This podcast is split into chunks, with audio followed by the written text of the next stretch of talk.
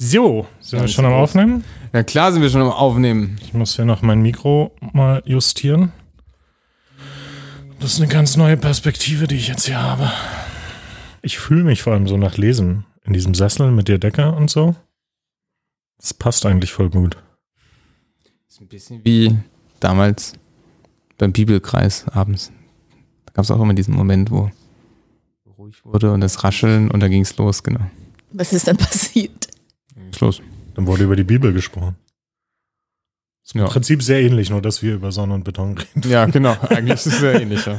Ich war halt nie im Bibelkreis. ja, ich schon. Ich bin jung eingestiegen und jung wieder ausgestiegen.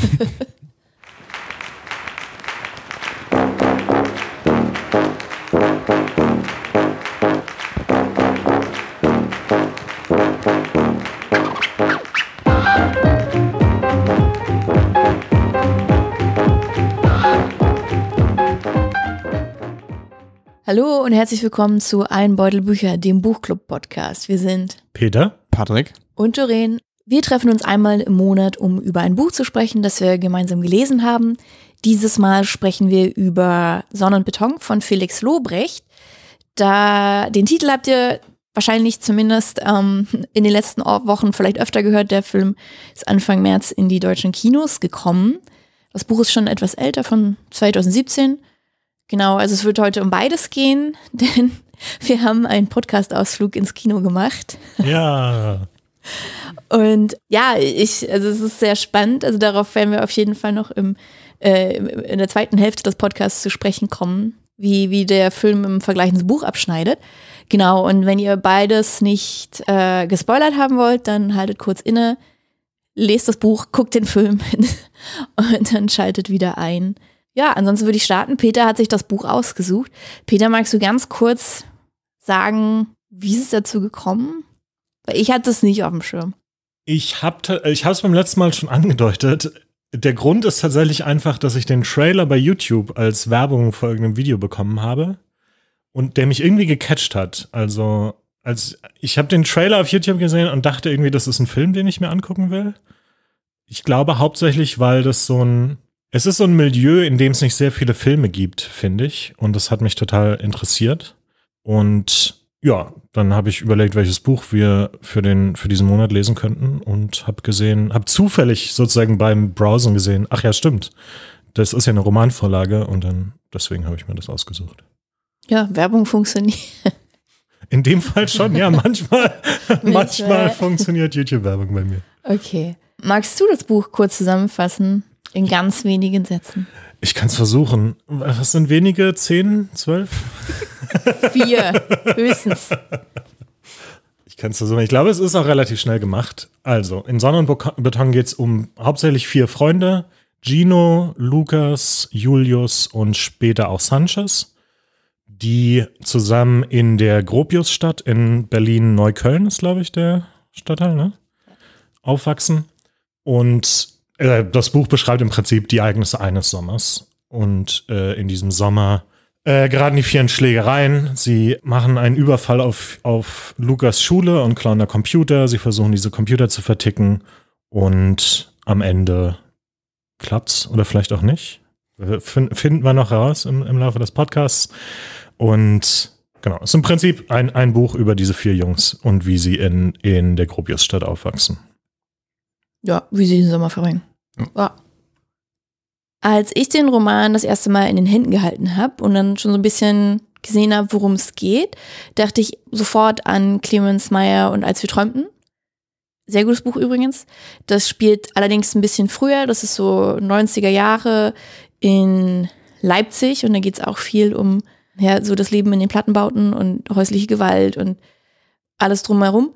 Und ähm, da dachte ich erst, dass dieses Buch so ähnlich von der Stimmung sein würde. Also es ist ein sehr, sehr, ja, also es ist ein Buch, das macht einen so traurig und also, ne, es zieht einen so richtig so ein bisschen runter, aber wirklich sehr gutes Buch. Und ich muss sagen, die, das ist, ist nicht passiert, als ich den gelesen habe. Also es ist ein heftiges Buch, finde ich. Mhm. Aber ich fand, die Stimmung war so ein bisschen anders. Wie ging es euch bei Sonne und Beton? Von der, von der Stimmung her, wie würdet ihr das beschreiben? Also ich hatte es auf jeden Fall auch nicht. Das war, ich fand es nicht deprimierend oder sowas, um es mal so auszudrücken. Ich glaube, es liegt für mich viel daran, dass es sehr viel äußere Handlung war und ja, es, manchmal kriegt man so ein bisschen mit, wie Lukas es geht und das ist ja alles nicht schön, was da passiert so, im Großen und Ganzen. Aber irgendwie, es ist nicht so geschrieben, dass es irgendwie eine Tragik hätte. Einfach, es ist halt, es, ja, nö, hat es für, also für mich zumindest gar nicht gehabt. Ich meine, es endet ja jetzt nicht unbedingt, es endet so ein bisschen positiv, das Buch. Ja, ist schwierig. Also äußerlich äh, geht's ja dann, geht's, ist dann Gino, Gino im Krankenhaus irgendwie und mit dem, mit dem, mit dem Diebstahl ist irgendwie alles nochmal so halb gut gegangen, so mehr oder weniger.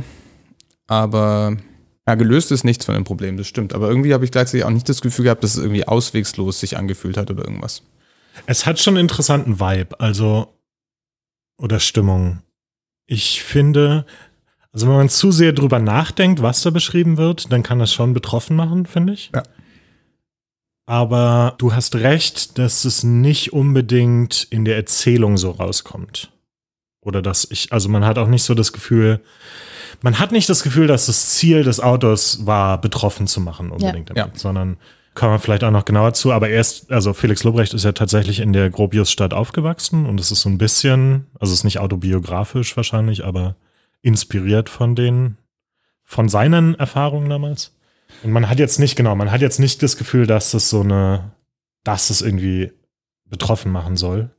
Es ist halt, also manchmal hat es halt schon einfach so Sommervibes, ne? Und so, Mhm. also mich würde auch mal interessieren, ob ihr das als Coming-of-Age-Roman zum Beispiel versteht, weil ich glaube, es hat schon auch halt diese, es hat schon so typische Aspekte davon, halt versetzt in eine Neubausiedlung in Berlin, die jetzt als Setting nicht so schön ist. Aber irgendwie sind es halt doch dann am Ende vier Jungs, die irgendwie Scheiße bauen und Also was ich interessant finde, ist, dass es auch tatsächlich, ich weiß nicht, die Themen sind irgendwie, also da konnte ich mich so in meiner Jugend auch wiederfinden. Natürlich bei weitem alles nicht in der Härte und die häusliche Gewalt nicht erfahren, natürlich alles nicht, ne? Das ist all, und auch Armut und so weiter, das sind ja alles Themen, die da auch noch drin stecken. Aber dieser Jugend, dieses, wie fühlt es sich an als Jugendlicher? Das ist da natürlich auch nochmal betriebener und alles, aber die grundlegenden Erfahrungen, ja, das konnte ich sehr gut nachvollziehen sogar. So als Junge aus der Zeit eigentlich. Ich meine, ich weiß nicht, ich war zu der Zeit fast gleich alt. Das war mir gar nicht so klar. Stimmt, das Ja, ist im Prinzip ist- unser Alter. Er spielt zu Anfang 2000er. Genau. Also dadurch auch die Jugendsprache zum Beispiel ist nicht so besonders schräg. Natürlich ist sie wie auch wie alles andere sehr viel stärker in diesem Buch, als es bei uns war, aber viele der Redewendungen sind jetzt nicht total absurd. Also ihr habt es auch so wahrgenommen, ne? dass die Stimmung nicht so, es macht einen nicht richtig betroffen, obwohl es halt schon hart, hart ist, was Im man da Buch, liest. würde ich sagen, genau. Im Buch, weil ja, wir kommen ja nachher zum Zum Film. Film kommen wir auch noch, da, da habe ich auch eine andere Meinung drüber. Also Ja. ich finde aber, es, gleichzeitig es macht einen schon zum Beispiel auch wütend oder die gerade die Schlägerei, mit der das Ganze anfängt, die ganze Geschichte, die hat mich im, im Buch auch schon richtig angestrengt. Also so ist es nicht. Das ist Ja. gleichzeitig kein äh, Feelgood-Buch, wo man sich total entspannt dabei. Das ist Das schon, stimmt, ist schon ja. tense alles, so angespannt und aber es, ich glaube auch doch, dass es so schnell geschrieben ist Ja. und so treibt. Ja, es das- fühlte sich nie auswegs. Das, das wollte ich nämlich auch gerade sagen, ne? dass Ja. es halt sehr, sehr schnell erzählt ist. Wir haben fast nur Dialoge. Hm, Das stimmt. ist sehr flüssig und dann haben wir immer mal wieder so Szenen in der Schule, wo die da irgendwie Quatsch machen, also der mal mehr oder mal weniger quatschig ist, aber das, das gibt dem Ganzen auch nochmal so eine gewisse Leichtigkeit dann zwischendurch. Ja. Also Ja. es war auch das, was ich, was ich gar nicht so erwartet habe, weil ich dachte auch erst, es wird viel, viel schwerer und härter. Ein, ein Punkt, der auch ganz spannend ist an dem Buch, weil wir ja so viele Dialoge haben, ist die Sprache. Ich habe mal, was ich ja immer mache, ähm, mal so geschaut, was die Menschen so, die das Buch gelesen haben, so dazu sagen, auf berüchtigten Online-Verkaufsplattformen. Und die Sprache wurde tatsächlich oft erwähnt. Also viele haben gesagt, oh, das war gar nicht so leicht, da reinzukommen. Oder haben das auch bemängelt. Und da, da würde mich auch mal interessieren, ne, wie, wie war das für euch? Nee, das kann ich gar nicht nachvollziehen. Komplette Gegenteil. Ja, ich kann das so, so Mhm. wie gesagt, also natürlich wieder das gleiche, wir haben nicht so extrem gesprochen, aber die Redewendungen teilweise, ja klar. Das hatte ich gar nicht. Also ich habe jetzt gar nicht so viel wiedererkannt aus meiner eigenen Jugend, würde ich sagen. Also ich finde schon, dass ich das einfach, also dass es einfach eine andere Jugendsprache ist, logischerweise. Ich werde auch nicht versuchen, die nachzumachen, weil ich, Ja, es, es wenig peinlicheres gibt. Aber ich fand interessanterweise, und es ist mir echt aufgefallen, relativ schnell, dass ich, dass ich fand, dass es total fließt. Also ich fand es überraschenderweise, weil wenn man einfach nur mir das erzählt hätte, hätte ich es auch nicht unbedingt erwartet. Ich fand es überraschenderweise echt angenehm zu lesen, diese Sprache.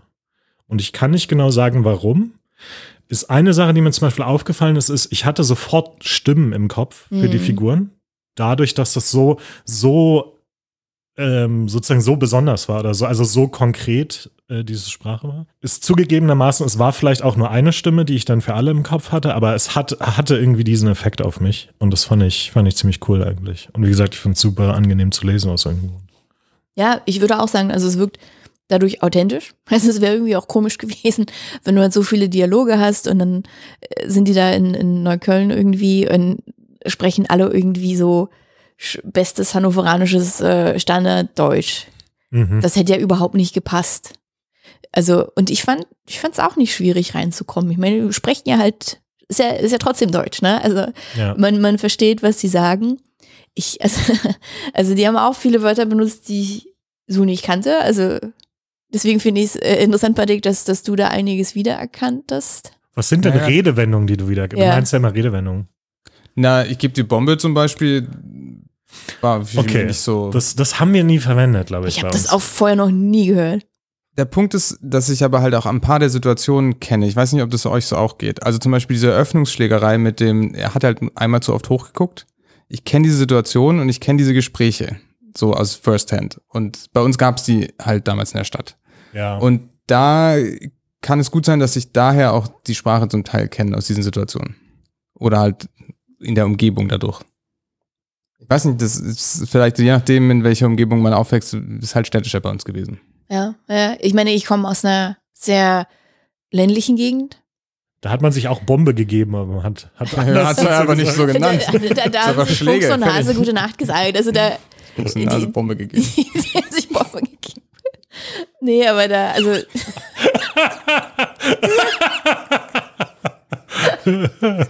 Aber na, da gibt es auch ein paar andere, die ich ungern auch wiederholen will, weil also diese Sprache heutzutage zum Beispiel finde ich, die ist absolut nicht mehr okay. Aber viele von den Schimpfwörtern und so weiter haben wir halt genauso und in der gleichen Frequenz verwendet. Ja, okay. Ja. Und das, ich, ich, keine Ahnung, wie, wie das gerade an Schulen aussieht. Ich würde vermuten, dass es in vielen Schulen nicht mehr ganz so, ja, wer weiß.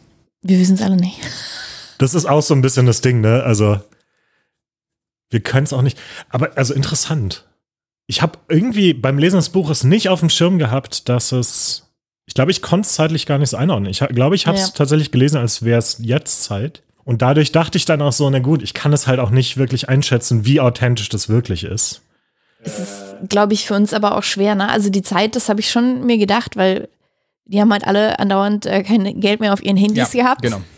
Ne? Da dachte ich so, ja, das kennen wir auch noch. aber das ist halt so ein Stadtteil, ne? die- Ich bin halt ein ganzes Stück weit davon entfernt aufgewachsen. Also es ist total schwer.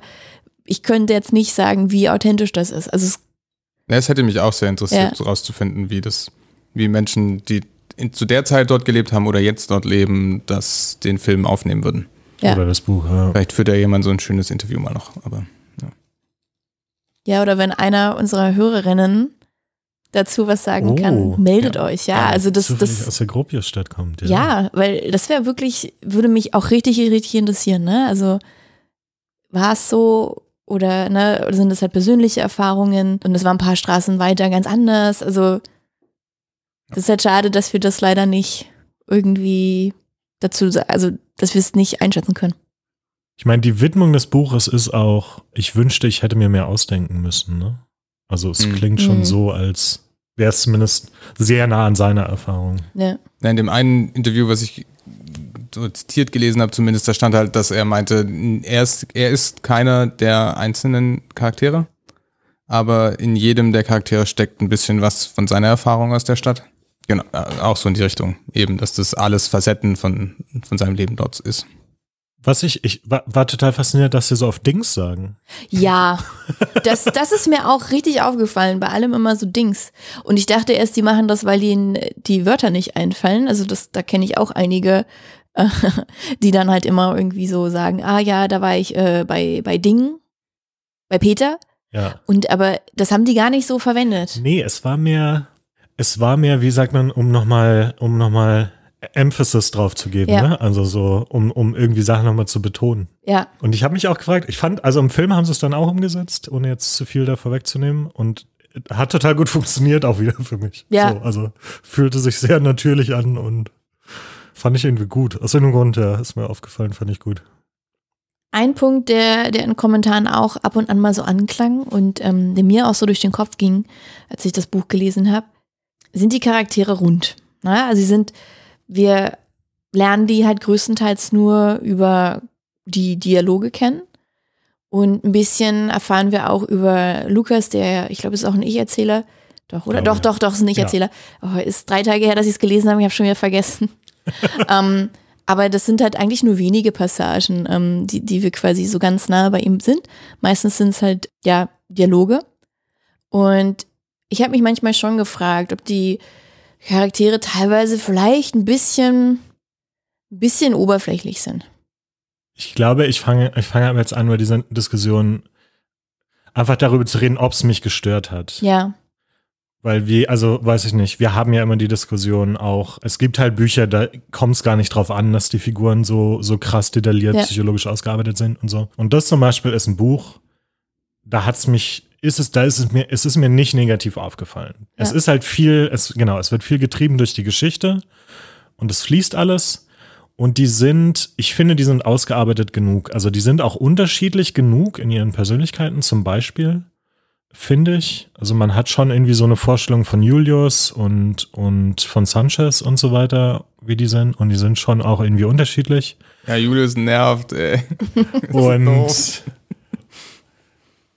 Und ich finde, das hat völlig ausgereicht. Ich habe tatsächlich äh, gestern schon so eine kleine Diskussion gehabt, wo es um die Eltern ging zum Beispiel und so diese Erwachsenencharaktere, weil die wirklich im Buch auch, die sind halt da, die sind wirklich, die sind wirklich, da könnte man sagen, dass sie flach sind. Das hat mich jetzt Mhm. auch nicht gestört. Aber die sind wirklich eigentlich da dafür, das ist irgendwie der Lehrer, der völlig überfordert ist und dann auch noch äh, ausländerfeindlich. Ne? Aber das ist alles, was ihn ausmacht. Das ist irgendwie der Vater, der die Mutter schlägt und das ist alles, was ihn ausmacht. Also da könnte man tatsächlich sagen, dass sie, dass sie sehr flach sind, aber hat mich beim Lesen tatsächlich jetzt auch nicht unbedingt gestört. Ich meine, sie bilden ja aber auch den Hintergrund für die Jugendlichen zu dem Zeitpunkt. Also das sind ja die herausstechenden Merkmale, die in dem Moment das Leben der Jugendlichen beeinflussen, um die es eigentlich geht. Ja, Also wenn die Figuren irgendwie noch die sind halt Nebencharaktere. ja genau. Stimmt. Und aber generell, was denkst du zu den, zu den Figuren? Also hattest du da irgendwie. Na zum Beispiel, wenn man jetzt tatsächlich diese Aussage von ihm nimmt, dass alle vier Figuren irgendwie so ein, also vom Autor, ähm, dass alle vier Figuren einen Teil seines Lebens darstellen, dort seine Erfahrungen. Dann zusammengenommen zum Beispiel, würde ich sagen, ist das eigentlich ein super interessantes Porträt von dem Leben dort. Einzeln, ja, natürlich, ja, wie du auch meinst. Ich meine, bei Lukas kriegt man noch so ein bisschen Innenleben mit, so ab und zu, dass er hadert mit Sachen, aber im Großen und Ganzen, ja, sind sie oberflächlich und das ist aber nicht weiter schlimm. Ist überhaupt Ja. nicht, um was es geht. Also ich meine, teilweise ist es ja auch ähm, erstmal im ersten Schritt zu, äh, zu, mitzubekommen, wie ist denn das Leben, wie kann das Leben dort sein? Was bedeutet das dann so? Also, keine Ahnung, die, wir hatten es auch gestern mal kurz mit dieser Szene zum Beispiel, wo er sich dann halt dann doch mal die teure ähm, American-Style-Pizza, Tiefkühlpizza rausnimmt, weil er sich heute was gönnt, weil er jetzt irgendwie Geld gemacht hat mit Computerklauen. Das ist halt so ein sehr, ich fand, das war ein sehr starker, starker Moment, der irgendwie Armut in diesem Viertel zum Beispiel kennzeichnet oder halt beschreibt. Charakterisierung. Ja, oder Charakter- genau. Ohne da jetzt groß, große Textpassage mit irgendwelchen langen Beschreibungen aufzumachen. Das reicht eigentlich. Das ist eigentlich alles gesagt. Ja, also für, mich, also ja, ich war so ein bisschen, äh, für mich hätten die tiefer sein können tatsächlich. Also ich denke, die, die stellen verschiedene Facetten ganz gut dar, aber für mich sind sie dann doch recht oberflächlich gewesen. Also ich habe auch während des ganzen Buches, also ich muss sagen, ich habe es sehr schnell durchgelesen. Also es liest sich wirklich wahnsinnig schnell und es zieht einen auch so mit. Aber ich habe irgendwie immer so die ganze Zeit so ein bisschen Tiefe vermisst. Und da würde ich nämlich jetzt gern schon direkt zum Film überleiten, weil das ist was passiert, was bei mir eigentlich relativ selten passiert. Ich fand den Film viel, viel besser als das Buch. Echt? Ja, aber hallo. Spannend. Ich fand okay. das, also ich war so, das da im, im Film, der hat für mich Sachen gemacht, die mir im Buch gefehlt haben und wo mir dann nochmal richtig deutlich geworden ist, was mir da gefehlt hat. Interesting. Ja, also da zum einen, lass, fangen wir mal mit den Charakteren an. Ja. Wir haben im Film, was, also ich finde, grundsätzlich kann man sagen, der Film hält sich zum Anfang wirklich recht nah am Buch. Also auch generell so, also ein paar Sachen sind ein bisschen gerafft und so. Aber was der Film macht, was das Buch nicht macht, ist, er zeigt nochmal mehr vom Leben der Protagonisten und auch von einiger Prota Protagonisten, die sonst nicht so vorkommen. Also zum Beispiel dieser Jamel, der, der, der, der arabische, oder wir wissen ja nicht, ob er jetzt Dealer, wirklich ja. arabisch ist, ne? Aber der Dealer, der zum Anfang, ähm, ne, mit dem er sich da prügelt, der, äh, da im Film sehen wir ihn, wie er zu Hause mit seiner Mutter sitzt und die Mutter schimpft ihn halt aus, weil er Streit hat, ne? Und ähm, dann gibt es diese super spannende Szene, wo die Mutter Lukas und Jamel auf dem Hof entdeckt und sagt, die sollen nach oben kommen. Und dann müssen die beide da, sitzen die bei der ganzen Verwandtschaft von Jamel und müssen so tun, als ob die miteinander befreundet sind. Die Mutter merkt es schon, dass sie sich streiten und sagt, Jamel soll sich entschuldigen bei Lukas und ihm halt auch noch den Rucksack äh, wiedergeben, den er ihm vorher abgezogen hat. Und das finde ich super interessant. Auch die Gespräche, die, die wir, al- also, die wir beobachten können, die Jamel alleine mit der Mutter führt, weil da gibt es diese eine Szene, wo er halt auch sagt, so, was soll er machen? Soll er jetzt hier der, der Schwächere sein und so, ne? Wo er verteidigt, dass er, also ich glaube, sie weiß wahrscheinlich gar nicht, was der alles macht. Aber man kriegt da halt mit, dass auch er halt irgendwie in einer Situation ist, in der er da irgendwie unter Druck steht und irgendwie sich beweisen muss. Es gibt ja auch diese eine Zitat im Film, dieses, der Klügere tritt nach. So. Und das fände ich super spannend, halt diese andere Perspektive zu sehen.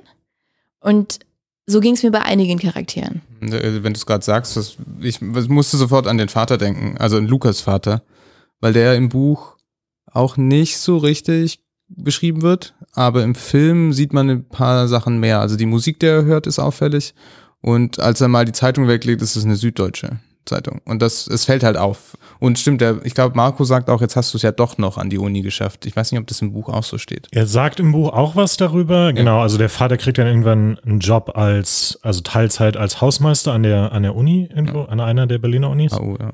Und im Buch sagt Marco, einer seiner Söhne, sowas wie, ah, hier Herr Professor Matthias oder sowas. Ja. Also er, er kommentiert das aus, auch, aber er sagt nicht spezifisch, jetzt hast du es doch Ja. an die Uni Ja, geschafft, genau. glaube ich. Ähm, aber zu dem, was du gesagt hast, Dorin, ich stimme dir teilweise zu. Also ich fand das auch interessant und ich fand es auch interessant, dass der Film noch mal ein paar Figuren versucht hat, mehr auszuleuchten. Was ich aber sagen würde, ist, der Film macht mehr davon, aber er macht es jetzt nicht grundsätzlich besser, finde ich. Also zum Beispiel diese Szenen mit Jamel, die sind halt nicht im Buch. Also das ist dann im Film was, was, was wir vorher nicht hatten. Aber ich finde es jetzt auch nicht krass tief. Ne? Also wenn es jetzt darum geht, ob die Charaktere flach sind oder, oder nicht. Ich finde es jetzt auch nicht, ist ein interessanter Aspekt und es ist interessant, nochmal die andere Seite auszuleuchten. Aber so tief ist dieser Charakter des Jamel jetzt auch nicht äh, Nee. äh, dadurch geworden. Aber ne? wir, ver wir verstehen ihn besser. Er ist halt nicht einfach nur so ein im Buch. Da ist er einfach nur so ein Schlägertyp, wo du nicht weißt, warum ist der jetzt einfach so aggro, ne? Warum ist der, warum haut der gleich zu? Ich habe eine Vermutung gehabt, ich weiß nicht, ob das jetzt zu weit führt, aber was ein bisschen schwierig ist an dem Buch ist, dass es eine sehr einseitige Beleuchtung ist, vor allem aller, aller, alle, zum Beispiel alle, die als Arabs oder als äh, Türken bezeichnet werden da. Ähm, was das Buch es wird nicht das Wort Türken verwendet im korrekt, Buch, aber ja. Ähm, das, wenn man das eins zu eins umgesetzt hätte, könnte ich mir vorstellen, dass das sehr leicht zu Ressentiments führt. Was eigentlich über, wahrscheinlich sogar teilweise das Gegenteil ist, was mit dem Buch erreicht werden könnte, aber Ah, weil es sehr einseitig ist. Während wenn du jetzt Jamel zum Beispiel, äh, Jamel aufmachst als Charakter und nochmal den Hintergrund zeigst und sagst, dass er genau das gleiche Problem hat wie alle anderen und nur, dass er halt einmal zuerst zugeschlagen hat.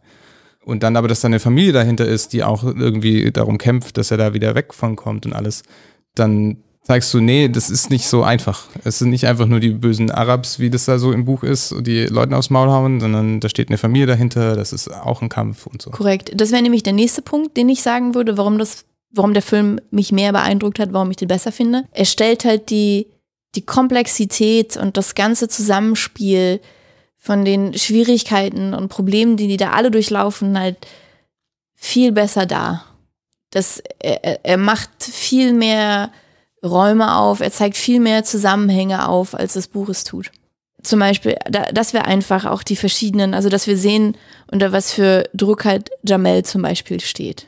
Oder wir, was zum Beispiel noch? Der Bruder? Der Bruder auch. Allein der, der große Bruder, dass wir da, das, ähm, da gibt es im Film, gibt es dann auf einmal, genau, also im Buch erfahren wir nicht wirklich, was der große Bruder von Lukas macht. Wir wissen, er ist halt nicht mehr, geht nicht mehr zur Schule, irgendwie verdient er Geld, aber wir wissen nicht wie.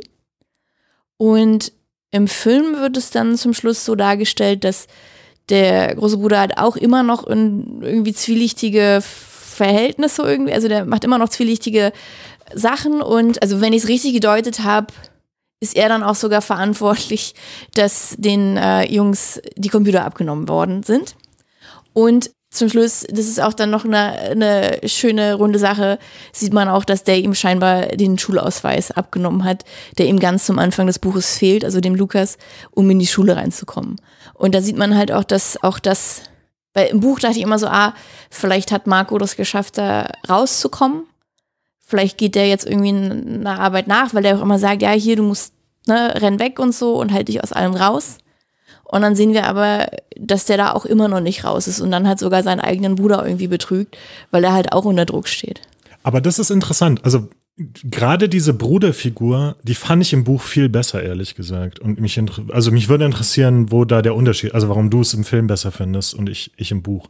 Weil ich finde, ich fand es gut, dass es im Buch, es, es wird so, es, es scheint so, als hätte er es da rausgeschafft. Oder vielleicht nicht rausgeschafft, aber es scheint, er hat dazugelernt. Und ich fand mhm. zum Beispiel im Buch, es kommt sehr viel stärker raus, dass er wirklich sagt, sein Bruder irgendwie, ey, wenn die ein Messer haben, dann läufst du weg so. Also scheiß auf diesen ganzen irgendwie Ehrenkram und scheiß auf irgendwie das große Gehabe. Solche und, und so Details, die waren anders im Film dann, fand ich. Also die gleiche Szene im Film hatte nicht den gleichen Effekt auf mich, wie sie, wie sie im Buch hatte. Und irgendwie ich weiß nicht, irgendwie mochte ich diese Bruderfigur total im Buch. Und im Film fand ich dann, dass es, da war es halt einfach ein Jahr nochmal so eine Figur, die in der gleichen Scheiße steckt, sozusagen. Und jetzt kann man sagen, vielleicht ist es realistischer oder so, aber irgendwie fand ich es im Buch dann interessanter, da einen anderen Aspekt zu haben. Ja, wobei ich auch im Buch schon nicht das Gefühl hatte, dass der, also, weil es wird ja immer wieder so ein bisschen angedeutet, dass der sagt ja auch nie, was er macht. Also da hatte ich auch schon das Gefühl, dass der nicht so richtig da raus ist. Er kennt ja auch die Leute. Bei ja, man, man, also es war auch schwer, ihm das abzunehmen. Genau, aber mein, meine These war ja, dass, dass ich finde, dass der, eine, dass der Film halt eine höhere Komplexität darstellt. Ich finde zum Beispiel auch, dass die, die, die Schule irgendwie auch, also gut, der, der Rektor, der ja, scheint mir ein bisschen zu überspitzt äh, in, im Film. Also ich fand, der also war ein bisschen. Der Rektor, der sich ja, aufregt und rumschreit? Der, der, ja, das, das war ich so ein bisschen übertrieben. Es wirkte fast so, weiß ich nicht, fast schon. Karikaturhaft? Karikaturhaft, mhm. genau. Aber es zeigt halt auch so, ne? Also da, da ist mir zum Beispiel nochmal bewusster geworden, dass die, das war im Nachhinein auch nur ein Versuch, quasi denen halt eine bessere Zukunft zu ermöglichen, indem die da halt diese Computer rangeholt haben. Und dann klauen die das. Dann klauen die eigenen Schüler quasi ihre Zukunft. Ne? Aber halt auch, weil die halt Geld brauchten. Also es ist so ein, so ein, Buch, so ein Teufelskreis. Das ist im Buch ja eigentlich auch ziemlich gut. Das ist zum Beispiel interessanterweise, wenn du es gerade sagst, das fand, ich weiß, warum sie es im Film gemacht haben, dass sie ähm, diese, diese Druck, dass er 500 Euro haben muss, das, warum sie den aufgebaut haben, damit es, damit es schneller erzählbar ist, irgendwie ja. zwei Stunden und mehr, mehr treibt. Aber ich finde es im Buch zum Beispiel ganz cool, dass es eigentlich keine äußere Motivation gibt, diesen Einbruch zu machen. Und Lukas eigentlich auch eher so reinrutscht eigentlich. Er hätte eigentlich gar keinen Bock drauf, aber Sanchez legt es halt vor und Julius ist irgendwie sofort an Bord und Gino ist so, ah, fuck, mein, fick mein Leben so, äh, wir machen das jetzt. Und Lukas so, ja, scheiße, meine Freunde machen das jetzt, ich mach jetzt mit. Das ist irgendwie, weiß nicht, das, das entspricht für mich eher so diesem, das ist zum Beispiel interessanter, es ist subtiler als, äh, ja, irgendwie, die wollen, äh, die wollen mich verprügeln, wenn ich ihnen nicht 500 Euro gebe, jetzt muss ich 500 Euro sammeln. Ja, es gibt halt einen Grund, ja. Während im Buch, ja, die wollen dann einfach Geld haben. Ja, ist lustig, weil dieses so ergänzen gegenseitig gerade die Buch und Film, ja. Ich weiß nicht, also ich bin immer noch, ich bin immer noch, also ich weiß auch gar nicht, ob ich sagen würde, dass das Buch auf jeden Fall besser ist als der Film. Also würde ich, das würde ich nicht sagen. Ich, ich glaube, ich würde einfach sagen, die machen beide, also es gab, es gab halt Dinge, die mir im Film besser gefallen haben und Dinge, die mir im Buch besser gefallen Ja. haben. Also ich würde, ich Mhm. würde nicht auf eine Seite auf jeden Fall gehen. Ja. Ja, und ich weiß auch nicht, ob ich so ganz damit gehen würde, dass es wirklich so viel komplexer ist oder so viel besser erzählt im Film. Ist halt interessant, weil, also ich gehe absolut mit, dass die Charaktere mehr Hintergrund haben und auch allein dadurch, dass du mehr zeigen kannst. Gleichzeitig fehlt halt zum Beispiel eben genau diese ganze Inneneinsicht von Lukas. Die ist einfach im Film Ja. verschwunden. So. Die wurde auch durch nichts ersetzt, außer mal ein bisschen Mimik und äh, ja, Lukas, Lukas kommt blass dabei weg. Ja. Echt? Ja. Okay. Fand ich auch nicht unbedingt. Also am Anfang ja, ich finde aber. Nee, doch. Nee, vielleicht, vielleicht doch, vielleicht hat er recht da. Es war sowieso interessant. Also ich fand Julius, ich fand Julius super gut im Film. Julius war Ja, im. Film auch genauso, wie ich mir vorgestellt ja, habe. Richtig nervig. Immer die blödeste Idee. Ja, ich, und halt so ein, ja, weiß ich nicht, so dieses, dieses au sich aufspielen, ne? Oder halt immer, immer, immer Bescheid wissen und immer wissen, wo es lang geht und so. Äh, also einfach diese, diese, diese, dieses Selbstvertrauen, wo man nicht weiß, wo das herkommt bei, bei jungen Männern. So, weiß ich nicht. Und die anderen fand ich auch, ich weiß nicht, ich glaube, Julius fand ich am besten im Film tatsächlich oder als, als Charakter irgendwie am, am interessantesten. Ja, das, den fand ich auch. Und ich fand im, im Film zum Beispiel, da kam auch, weil wir einfach, du konntest halt viel mehr zeigen, einfach durch ein Bild, also durch die, die, die Umstände, in denen er da halt lebt, in dieser Wohnung, die irgendwie super klebrigen Boden hat und es ist super bedrohlich und dunkel und sein großer Bruder ist wahnsinnig aggressiv und die nehmen die ganze Zeit da nur Drogen. Und das war was zum Beispiel, was im Buch auch schon so anklang, was aber nicht so intensiv, für mich zumindest, rauskam. Und ich fand diese eine Stelle total einprägsam, weil die, er ist halt so immer so ein bisschen, er ist so der Angeber, er ist der Aufreißer und alles. Und dann kommen die halt im Film in sein Zimmer und ich glaube, Sanchez ist es der, das dann sagt, du hast ja gar keine Möbel. Und ich finde, das war, und er hat dann einfach nur so, er hat es, glaube ich, überspielt, er hat weiter gar nichts dazu gesagt. Aber das war so ein, ich finde, das war eine, also es war eine ganz kurze, ganz leise Szene. Aber ich finde, die hat mich, die hat mich irgendwie so berührt in dem Moment. Ja, die war ziemlich stark. Also das waren so gammelige Umzugskartons, glaube ich. Ja. Feuchte an der Wand. Und er hatte, ich glaube, er sagt dann auch, dass er nicht mal eine Waschmaschine, also er hat, glaube ich, nicht mal eine Möglichkeit, seine Wäsche zu waschen. Ja. Und das ist halt was, was zum Beispiel im Buch auch nicht rauskam.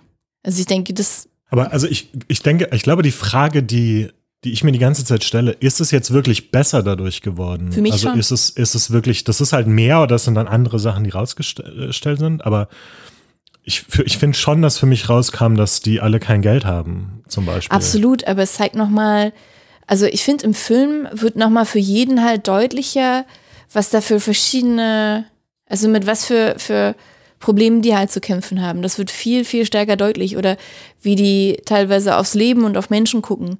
Also zum Beispiel Sanchez wird auch, finde ich auch viel interessanter im Film. Das Da würde ich zustimmen, ja. wirklich Das, ne, also da sieht man halt auch so, wie der, äh, gibt es diese eine Szene, wo er halt irgendwie sagt, oh, ich weiß nicht mehr, was sie da über Frauen sagen, es ist auch viel, sehr viel misogynes Zeug, was man aushalten muss im Film und im Buch. Und im ähm, Film sagt er noch, aber Mütter sind Göttinnen. Also weil im Film kommt halt diese Beziehung, die er da zu seiner Mutter hat, auch nochmal irgendwie stark raus. Also die scheint halt sehr nahe zu sein und die ist ihm halt sehr wichtig. Und gleichzeitig ist sie halt super überfordert, weil der halt dann, als sie rausfindet, im Film zumindest, dass er da halt diesen Rechner geklaut hat und sie aber äh, irgendwie alles für ihn halt tut, um ihn halt irgendwie was zu ermöglichen. Für mich, also, ja, also ich, ich mochte das lieber, weil es dem Ganzen viel mehr Schichten gegeben hat, viel mehr Aspekte, viel mehr Facetten und gezeigt hat, was es da für verschiedene Spannungen gibt zwischen den Einzelnen und wie das miteinander verbunden ist. Also ich glaube, das, woran ich äh, Anstoß finde, in Anführungszeichen, ist, ist das viel, glaube ich. Also ich, ich würde mitgehen, dass es an manchen Stellen, wie gesagt, besser ist im Film. Aber ich würde nicht sagen, zum Beispiel, schaut euch auf jeden Fall den Film an und spart euch das Buch. Also ich finde, die Unterschiede sind fein, aber Ja, genau, das ist eigentlich. Ich, ich, ich finde, da, es gibt Unterschiede und teilweise macht der Film Sachen besser, aber es sind halt für mich eher feine Unterschiede. Und so, ich finde, im Buch kommt auch schon sehr viel raus von dem, was der Film macht. Bild, macht beides. Le, lest es und, und schaut den Film und, und bildet euch selbst eine Meinung. Ja. Die armen ganzen Deutschschüler, die jetzt gerade Aufsätze schreiben müssen, vergleichen sie die Filmfassung zu. Ja, also das Meinst ist du? halt so. Ja, klar. Komm, komm. Ich habe das Gefühl gehabt, das ist ein gutes Jugendbuch. das ist viel besseres Jugendbuch als all die Jugendbücher, die ich in meiner Jugend lesen musste. Oh mein Gott. Der ist, oh. Die Insel der blauen Delfine, die lässt mich nicht los. Okay, das war in der fünften Klasse. Ich glaube, in der fünften Klasse würde man Sonne und Beton jetzt nicht lesen, aber Lieber nicht. Das, äh, Fun Fact, ähm, die Jugendfreigabe vom Film, 12, ist ja ab 12. Und trotz dieser ganzen, obwohl in den ersten 10 Minuten Nahaufnahmen von Platzwunden gezeigt werden und am Ende auch noch ein, ähm, ein Gesicht, in dem ein Teil von einer abkochenden Flasche steckt. Ja, als Gino seinen Vater umhaut, steckt das- am das- Ende ein Stück Das Bild habe ich vergessen, habe ich verdrängt scheinbar. Also da ja. waren schon so, die, die Szenen, die Gewalt, die gezeigt wurde, die war teilweise sehr explizit. Also Ja. das hat schon, Ist auch, das hat äh, wehgetan, das ist zu auch hören. Der, der, auch. der harte Schnitt-Stil, die Schläge, der, ein, der, das, der, quasi der Einschlag des Schlags ist nicht weggeschnitten immer, Mhm. sondern der ist immer zu sehen eigentlich. Das ist ganz schön, naja, ähm, wie auch immer. Ausnahmsweise liest sich ähm, die, die, die, die Begründung für die FSK 12 Freigabe liest sich super spannend. Die Begründung ist nämlich, dass Zwölfjährige, das heutzutage dadurch, dass es 20 Jahre her ist, der ganze Film etwas darstellt, was gar nicht ihrer Lebensrealität entspricht, was zum Beispiel Musik, eben Kleidung und so weiter angeht. Und deshalb die, das Ganze entrückter ist. Also so ein bisschen wie bei Fantasy-Sachen, glaube ich, die Argumentation oft ist. Und deshalb die, also Jugendliche eine größere Distanz aufbauen können und das besser verarbeiten können. Das fand ich äh, super interessant, weil für mich, ich gucke das und denk so, naja, ja, genau. Die Kleidung kenne ich. So, das ist doch nicht alt, aber dann ist mir aufgegangen, ja, das ist halt wie wenn ich einen Film Den- als Jugendlicher von 1985 geguckt hätte. Den. Sido-Song habe ich auch immer früher gehört als Jugendlicher. Ja, Sido. Hast Was du wirklich mich- Sido gehört? Was mich, nee, was mich, was mich interessiert ist, ich, wir haben auch Scheiße gehört, aber äh, Ja, nee, nicht, definitiv. ich persönlich nicht. Was mich persönlich jetzt interessiert ist, wie oft liest du FSK-Begründungen für Ratings? Nein, also ich muss Filmen? ehrlich zugeben, ich habe den, mich hat dann äh, vor dem Film äh, habe ich äh, den Wikipedia-Eintrag, muss ich gestehen, gelesen und die Okay. äh, Rezeption dazu und ein tatsächlich ein Abschnitt davon ist die FSG FSK-Freigabe für diesen Okay. Film und ich fand es einfach super faszinierend diese Begründung, wie detailliert sie ist. Ja, ich, also- ich, also für mich ist es auch schwer nachzuvollziehen. Nee, ich kann, ich glaube, ich kann, ich verstehe. Also, wie gesagt, wenn ich mir das, wenn ich mich zurückversetze als mich als Jugendlicher, wenn ich als Jugendlicher einen Film gesehen hätte über etwas von 1985, hätte ich auch eine größere Distanz gehabt, als wenn ich diesen Film 2003 gesehen hätte. Gleichzeitig Also- ist die Gewalt ja zeitlos. Korrekt, ja, absolut, Also so ganz Themen kann ich es auch so. nicht nachvollziehen Mm, als Begründung. Das ist ja, wenn die das jetzt mit irgendwelchen Laserschwertern machen würden oder so, ne? Nee, stell dir Aber- vor, das spielt in Harlem. Dann ist es, glaube ich, einfacher zu verstehen. Würd Weil das ist so weit weg von deiner Lebensrealität, dass das nicht mit dir. Also, es gibt auch noch einen Nachsatz, sagen wir mal so, in dieser Begründung. Der Nachsatz ist quasi durch das im Film positive Ende, dieses, diese Versöhnung von den Freunden und dass halt die sich gegenseitig Halt geben, gibt es ein emotional stabilisierendes Element in dem Film und deshalb ist die Gewalt leichter zu ertragen für Jugendliche und äh, zu verarbeiten. Das steht da auch noch drin. Aber Das ist vielleicht ein guter Übergang, über das Ende zu reden, das- statt das über wollte die ich, FSK. Das wollte Ja. ich nämlich jetzt auch gerade sagen. Gut, dass du es halt, das ist mein Stichwort. Das Ende. Also das Ende ist im Film und im Buch auch unterschiedlich. Also im Buch, ne, die, die verlieren die, ähm, die, Computer. die, die Computer werden denen quasi abgezogen, ohne dass sie dafür Geld bekommen. Und dann ist auf der letzten Seite, es sieht aus wie so eine Kopie von einem alten Zeitungsartikel, wo dann eben äh, daraus hervorgeht, dass die, die Person, die denen halt quasi einfach die, die Rechner abgenommen hat, dann erwischt wurde von der Polizei und dafür verantwortlich gemacht wird, dass die halt in der Schule eingebrochen wird. Sprich, die Jungs sind halt einfach so davongekommen und es hat sogar ein bisschen was Komisches so. Man, man freut sich halt so ein bisschen. Also ging mir zumindest so, ha, jetzt hat der, also ich meine, im Nachhinein haben die alle was Falsches gemacht, aber man ist dann so ein bisschen so, also ich fand so, okay, gut, ähm, hat man so ein bisschen Schadenfreude für den Typen, der den das abgenommen hat. Und im Buch, also im Film ist es ja auch so, dass denen die Rechner geklaut werden. Da kommt dann halt noch raus, dass es so, dass der Bruder, der ältere Marco, also der Bruder von Lukas, dass der damals seine Hände mit im Spiel hat. Und da ist das Ende eher, dass die da, die, die vier Freunde, da gibt es diese eine sehr rührende Szene im Krankenhaus, wo die dann alle Gino umarmen, der nach diesem Sprung aus dem, ähm, weiß ich nicht wie vielten Stock, im Krankenhaus liegt und dann laufen die ja über, über so eine Wiese, so ein bisschen in den Sonnenuntergang und halten sich da alle an den Händen und Was? Das war ein Film? ja. Aber da halten sie sich nicht an den Händen. Was? Aber die, Also die, na, die haben aber, glaube ich, so die Arme so ein bisschen um die Schulter Eine gelegt. Ja. vielleicht oder so zwei. Ja, Ja. am Ende laufen sie so einen Berg runter. Where's krass. My Mind? Genau. Wo Where's My Mind spielt, Ja. diese Instrumentalversion, dann laufen sie in so einen lila Himmel, Gruppe Ja. Stadt im Hintergrund. Mal- Das ist okay. ein ganz ja, geiler kann Shot. sein, Also ja, ist ihr werdet recht haben. Meine Erinnerung vom Film hört auf in der, im Krankenhausbett, wo sie sich so. alle umarmen. Nee, nee, da, da wird noch mal eine Schippe Stimmt, ja, kann sein. Zucker kann oder ja, so ein bisschen Candy Lukas hat auch die, die getapte Hose wieder an. Ja. Was ich ganz interessant finde, gestern eine der Personen, mit der wir im Kino waren, der meinte, er hatte das Buch nicht gelesen und ihm hat so ein bisschen das retardierende oder das auflockernde, aufbauende Moment gefehlt im Film. Und ich finde vor allem im Vergleich zum Buch macht der Film, der gibt ja schon noch mal so ein bisschen so dieses Freundschaftselement, was zum Schluss so durchkommt, ne? Weil im Film gibt's ja immer mal wieder so Momente, wo die sich hängen lassen bei Schlägereien. Irgendjemand läuft da immer weg und lässt dann die anderen allein. Und zum Schluss hat man das Gefühl, dass die sich als Freunde noch mal ein bisschen mehr gefunden haben und zusammenhalten und dass das was schon ein bisschen was Aufbauendes hat. Was nochmal jetzt, im Film oder im Buch? Im Film. Im Buch haben wir das ja nicht. Da würde ich auch wieder widersprechen, ehrlich gesagt. Also ich finde nicht, dass das im Buch wird auch beschrieben, wie sie, wie sie, wie Lukas wegrennt und die anderen da bei der Schlägerei Ja, ja. lässt und Ja, so. ja.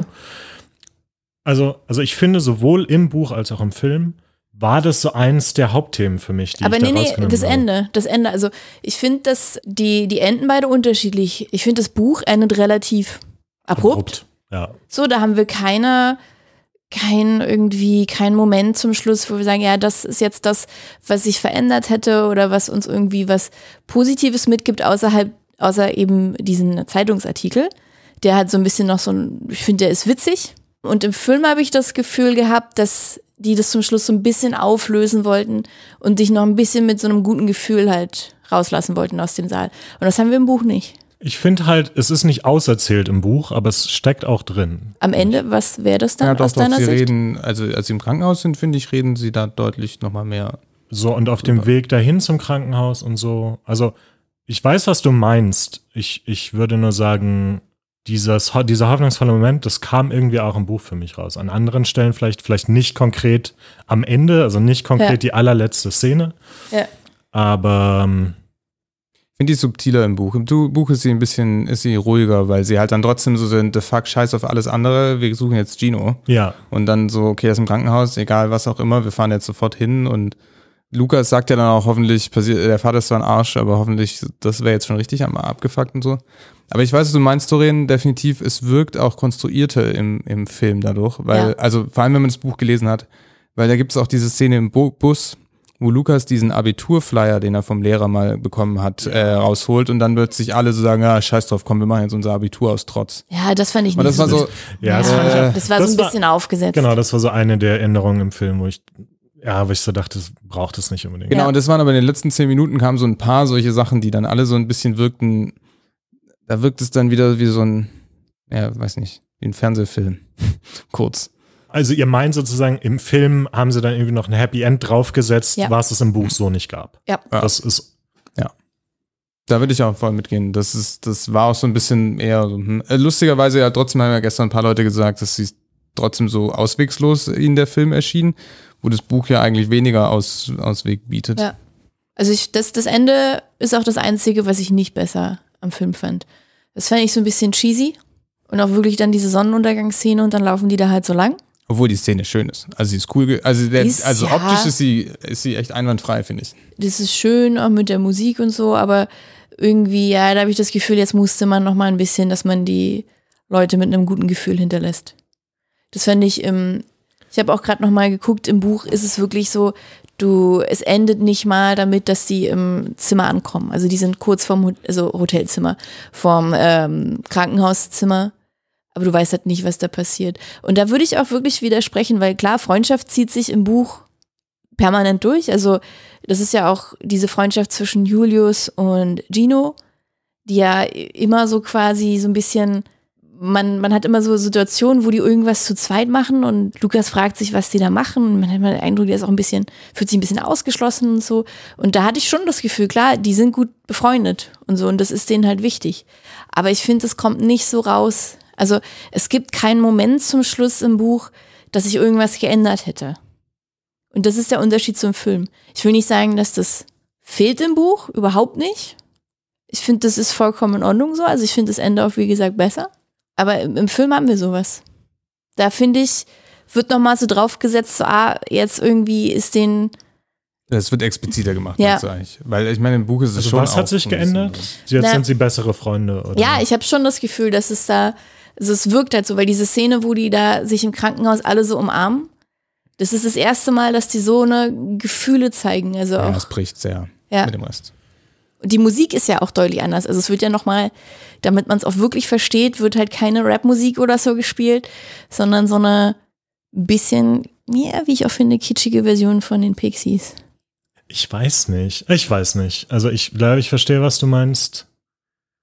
Ich verstehe auch, dass man das als cheesy, ich glaube, ich habe es nicht unbedingt als cheesy wahrgenommen, weil, weil das ein, also, weil das ein Motiv ist, was sich für mich total durchs Buch und den Film gezogen hat. Und das ist auch sozusagen der Grund, warum ich auch sagen würde, ich finde den nicht nur, ich finde den nicht nur hoffnungslos. Also ich finde den nicht nur deprimierend sozusagen, weil was ich finde, sowohl das Buch als auch der Film gut machen, ist, dass sie das total vermenschlichen. Also es gibt halt auch, es gibt auch im Buch Stellen, die ich mir, wo ich, die ich mir angemerkt habe, weil was, also was, was oft passiert in dieser Geschichte ist, die Leute haben gute Intentionen, also vor allem die vier Jungs haben gute Intentionen sich, sich gegenüber.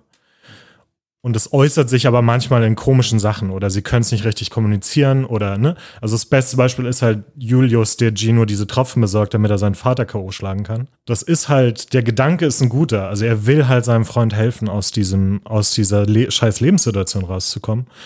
Aber das einzige Mittel, was er hat, aufgrund seines, seines Aufwachsens, ist halt Gewalt und ihm helfen, irgendwie Gewalt gegen seinen Vater auszuüben. Und das zieht sich so total durch den, durch be beide Geschichten für mich und auch irgendwie im Buch ist es mir das erste Mal aufgefallen, als Julius Gino noch hinterherruft, ey, wenn irgendwas ist, du kannst mich jederzeit anrufen. Ne? Also so, so kleine Sachen, was, also was, was herausstach für mich, weil man es nicht erwarten würde von diesen Figuren, von diesen Jugendlichen, ne, die sonst immer so rabiat miteinander umgehen. Und ich finde das, fand das total toll, diese Momente der Menschlichkeit, um das jetzt mal irgendwie so ganz doof zu sagen, in, in all dieser Gewalt und so und in all diesem Scheiß. Und ich glaube, deswegen fand ich, dass, also dieses Filmende ist nicht so für mich herausgestochen oder ich habe das nicht so krass als Unterschied zum Buch wahrgenommen, obwohl du natürlich recht hast, das Buch endet früher und diese Szene gibt es einfach nicht im Buch, weil das einfach für mich eine Fortsetzung dieses, dieses, dieses Motivs war, sozusagen schon aus dem Buch. Ja. Also mal abgesehen von den ganzen inhaltlichen Sachen, fand ich den Film tatsächlich, zumindest für einen deutschen Film, hi, ähm, äh, auch. Was? Ja, genau. ich wusste es. Ähm, filmtechnisch aber sehr gut gemacht. Da waren ein paar sehr schöne Sachen dabei. Vielleicht ein paar Sachen waren auch ein bisschen unnötig. Der Rektor zum Beispiel war ein bisschen unnötig, aber eine meiner filmtechnisch Lieblingsszenen ist gerade die, ähm, das von Gino, wie er diese Tropfen nimmt und dann seinen Vater umhaut. Das war sehr, ich habe keine Ahnung, wie dieses Zeug wirkt, aber ich glaube, ich habe jetzt eine Idee davon. Also was, was ist, durch die was ist die Kategorie, genau, von der Darstellung davon, wie, also er nimmt diese Tropfen, wartet dann zehn Minuten, Und dann verlangsamt sich alles, wird sehr dumpf von den Tönen her. Ich glaube, man sieht auch nur noch ihn, quasi die Mhm. Kamera ist dann nur noch auf seinem Gesicht, wie er sich so Man das sieht die, seine Synapsen, die zwischendrin. unterbrochen Ja, das fand ich wieder ein bisschen weird, aber Ja. das war das, der weirde Teil an diesem Ding, aber ja. Und noch ein paar andere Sachen, wenn äh, Lukas bei der ersten Szene wegrennt, zum Beispiel dieses Rennen, ich glaube auch, das war Mit das gleiche. Shaky Die, Cam. ja, genau, die Ja. Kamera war immer in seinem Gesicht. Der muss ähm, einer auf dem, einer hat er, glaube ich, auf dem Rücken gehabt und einer vorne. Also du hast ihn einmal von hinten und einmal von vorne Ja, gesehen. okay, Ja. das, war, das fand ich auch ziemlich cool. Generell sind ziemlich viel gerannt im Film, oder? Das ist mir Mussten viel so- wegrennen, ja. Es ist wirklich viel gerannt. ja, das Ja. stimmt, ja. Ja, aber in der Hinsicht äh, fand ich das auch die Farbwahl war cool mit diesem, äh, mit diesem Gelbstich, der die ganze Zeit drüber lag, meistens zumindest, um hier die Sommerhitze irgendwie so ein bisschen noch hervorzuheben. Das war eigentlich schöner Film in der Hinsicht. Ich finde von der, von der ähm, Schwere oder halt Leichtigkeit her hat mich das ans Buch erinnert. So, man hätte auch wieder denken können, so vom Thema her, dass es so was sehr, sehr, sehr Schweres hat. Also ich meine, wie gesagt, ich finde, der Film hat eine, eine höhere Eindringlichkeit und Komplexität, aber er wirkt nicht, nicht trist oder so, ne? Also er ist nicht, also irgendwie zieht er dich auch nicht so runter, also mich zumindest nicht. So, der, da hat er mich dann auch sehr ans Buch erinnert, vom Stil her. Es ist halt auch ein interessanter Kontrast, der ja auch äh, explizit erwähnt wird im, im Buch. Ne? Also du hast halt irgendwie dieses eigentlich hässliche Neubausiedlung, aber es ist auch Sommer und eigentlich irgendwie draußen ist schönes Wetter. Ja. Es gibt auch, das fand ich wirklich auch cool am Film, es gibt so dann die Szene, wo sie irgendwie den Sonnenaufgang sehen über Auf der Gropius, Balkon. auf der Ja, Gropiusstadt oder ja. sowas. Und das ist halt, im Film sieht man dann wirklich, was für eine seltsame Schönheit das Ganze auf einmal Ja. kriegt. Ne? Ja. Also du hast so diese gleichen Betonklötze, aber einfach dann durch dieses Naturspektakel hat es auch wieder was total Schönes. Und das weiß ich nicht, so ein, ja, ja, keine Ahnung, bringt, bringt irgendwie so diese Geschichten für mich auch fast ziemlich gut auf den Punkt. Ja, dann würde ich sagen, sind wir auch mit dem Ende des Films und des Buchs auch am Ende unserer Folge angekommen. Und wie immer frage ich euch, wie fandet ihr, vielleicht können wir diesmal auch ein bisschen sagen Film und Buch, aber natürlich vorrangig das Buch, weil wir sind ja immer noch der Buchclub-Podcast. Und ja, Patrick, magst du starten? Ja, ich versuche das mal heute mal ein bisschen anders. Und zwar würde ich sagen, das ist, also literarisch gesehen ist das jetzt kein Meisterwerk. Das muss es auch überhaupt nicht sein. Das ist nicht die Stärke irgendwie von diesem Buch. Das ist ein sehr, sehr interessantes Buch. Aufgrund dessen, dass man Einblick in eine Welt bekommt, in der ich zumindest bislang sehr wenig Einblick hatte. Es ist auch ein spannendes Buch und ein unterhaltsames Buch, erschreckenderweise. Darüber vielleicht. Aber dadurch kann man es auch gut lesen. Genau. Das heißt, es hat natürlich nicht in allen Kategorien alle Sterne bekommen, aber ich würde sagen, in der Kategorie interessant und unterhaltsam definitiv volle Punktzahl. Ich habe auch ein paar Mal gelacht. Wir haben da jetzt nicht so drüber geredet, aber ein paar Sachen fand ich auch lustig. Vielleicht waren ein paar davon nicht okay, aber waren trotzdem lustig. Passiert manchmal. Ja. Obwohl eine von den Sachen, die lustig und okay waren, war die Tischtennis-Variante, wo sie Tische gestapelt haben und dann Tische durchs Klassenzimmer geworfen haben. Und das heißt Tischtennis, Tischtennis genannt, ja. Naja, genau. Das wäre mein Take. Ich weiß nicht, ich fand das Buch, ich weiß auch gar nicht, ehrlich gesagt, ob das, ob das genau das war, was ich erwartet habe äh, vom Buch. Ich fand's, ich fand's auch unterhaltsam.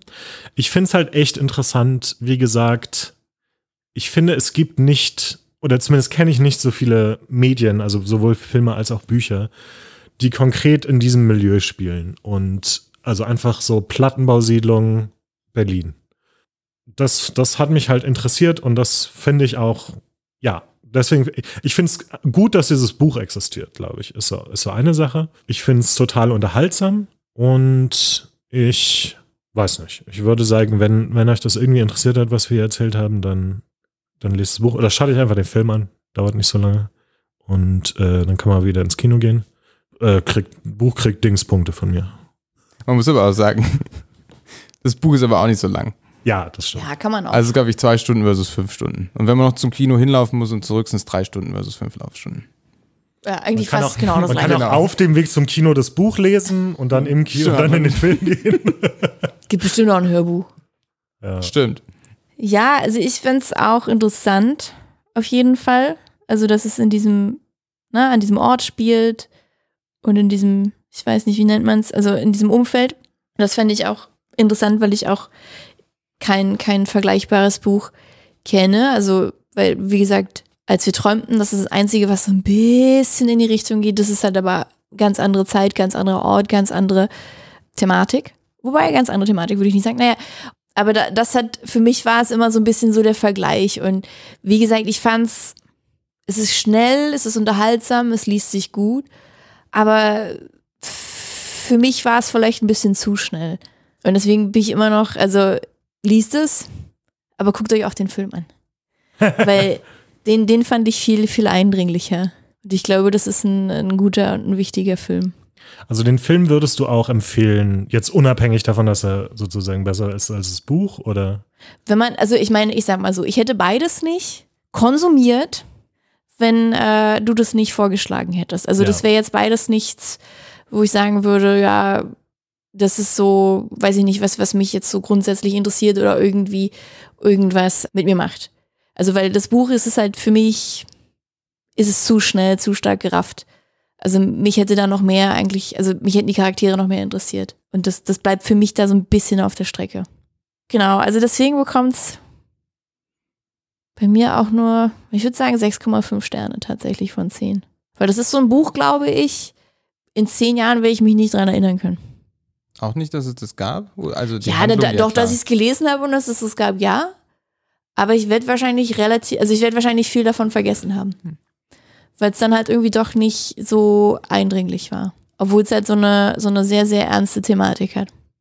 Genau. Was nächstes Mal? Lesen Was wir das nie- nächste Mal? Ja, was lesen wir als nächstes? Was lesen wir als nächstes? Was, was ganz Besonderes lesen wir als nächstes. In zweierlei Hinsicht ist es ganz besonders. Wir lesen das erste Mal eine Graphic Novel. Und zwar Scheiblettenkind von Eva Müller. Und das ist auch ganz besonders, weil es zumindest laut, Ver- laut Verlagswebsite der erste oder das, das erste, wie haben, wie haben sie es genannt? Autofiktionale Graphic Novel. Genau, die erste autofiktionale Graphic Novel über ja, Klassismus und über die Erfahrungen, über die persönlichen Erfahrungen von Klassismus ist. Das wird dann die erste Frage, die wir klären beim nächsten Mal. Ob, ob das wirklich stimmt, ob es wirklich die Achso, ja, ist. müssen wir jetzt natürlich fleißig recherchieren. Und was es ist, ja. Ja, auch aber wenn der. Verlag das sagt, der wird doch nicht lügen. Der würde doch nie lügen. Ja, bestimmt nicht. Autofiktion, also das kann man alles beim nächsten Mal besprechen. Autofiktional finde ich ein interessantes Wort und Konzept. Ja, Ist dieses Buch, war Ja. Sonne und Beton auch autofiktional? Ja. ich Wahrscheinlich. würde fast sagen, ja. Ja. Also ohne, dass wir wissen, was es heißt? Ja. Ja. Und darüber reden wir dann genau beim Ja. nächsten Mal, Ja. was es wirklich heißt. Ja. Genau, und dann sehen wir uns wieder am 1. Mai und bis dahin schreibt uns gerne E-Mails an unsere E-Mail-Adresse. Das ist, wo man normalerweise E-Mails hinschreibt, ja? äh, das, ist, das ist bei uns hallo at einbeutelbücher.de und Bücher ist mit UE geschrieben. Genau, und hinterlasst uns auch gerne positive Bewertungen und natürlich immer volle Punktzahlbewertungen auf den gängigen Podcast, äh, Podcast, doch Podcast-Anbietern. Gott. Und wir wünschen euch viel Spaß beim Lesen und sagen Tschüss. Tschüss. Ciao.